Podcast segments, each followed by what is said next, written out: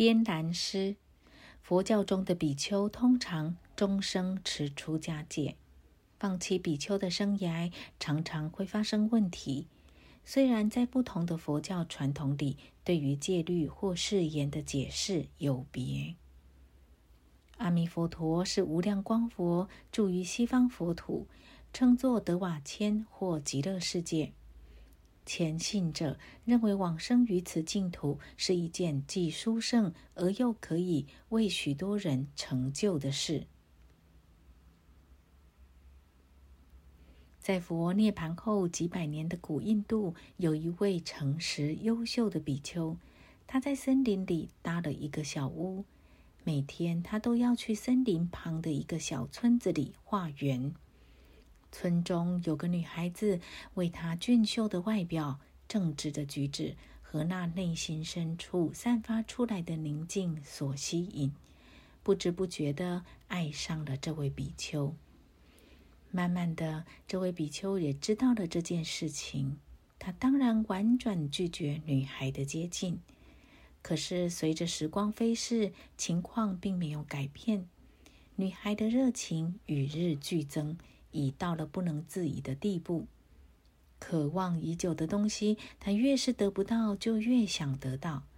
他的朋友、亲戚或是村里的长辈们都劝他，这位比丘和他的同修们也同情的开导他，可是全都没用。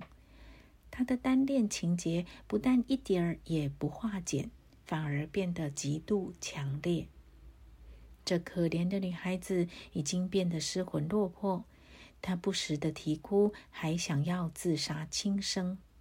她的双亲绝望了，只好硬着头皮来向比丘提亲。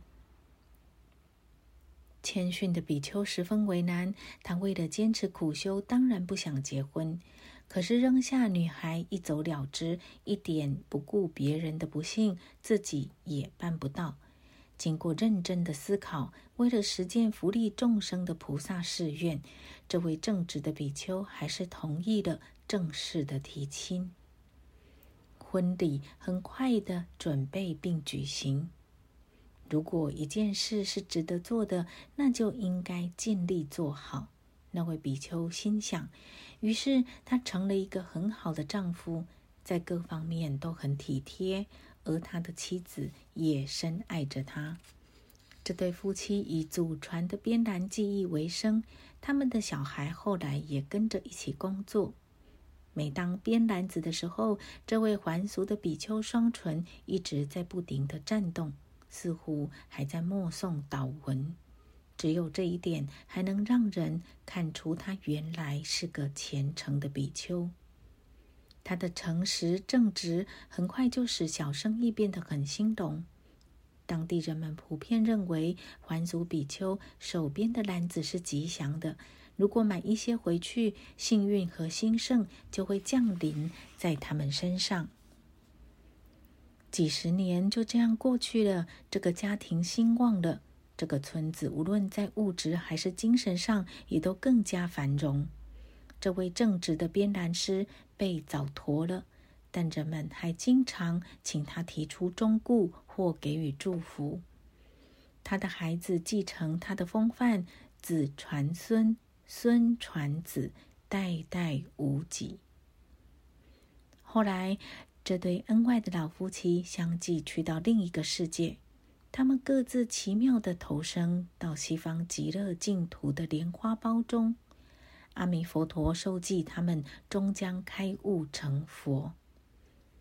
阿弥陀佛告诉他们：“边兰大师，由于你的无我，放弃了自己原来选择的寺院生活，来救一条生命，真正成就了出离、利益众生和崇高的精神意义。”因此，大大减短了你到达涅槃彼岸的路程，和你业力相关的人们也都一同受益。